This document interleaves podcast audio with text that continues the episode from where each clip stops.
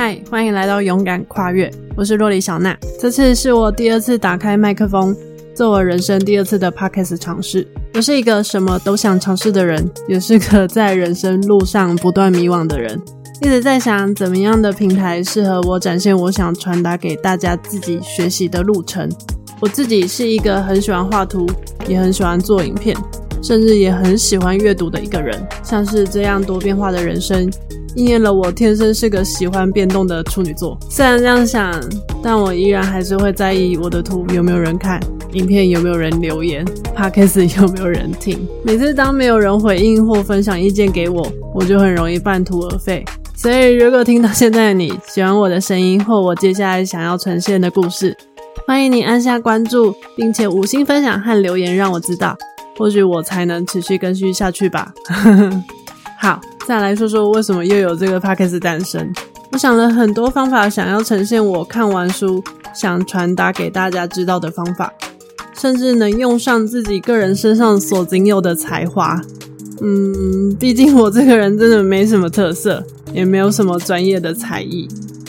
我想过写文章分享书籍的美好，但又不太能像那种专业的说书能能接取很多有用的重点。我看书的目的，单纯只是因为喜欢看书那种带给我心里的平静之外，我也想在我人生迷惘时，从书中找到解答。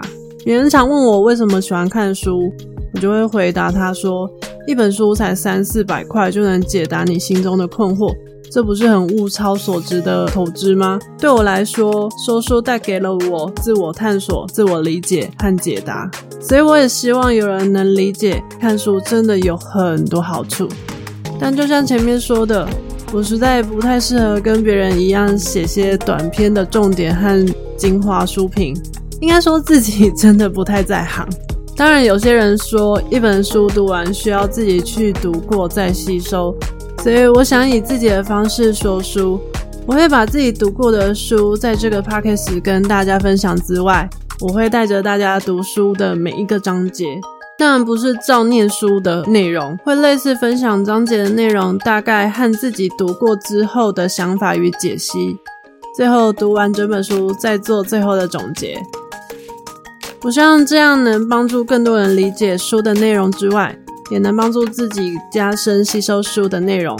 最后，希望喜欢我这样分享的人能够给我留言回馈和分享给其他人。我只是一个喜欢阅读的小书痴，如果因为这样能跟更多人产生共鸣的话，我想我会非常开心的。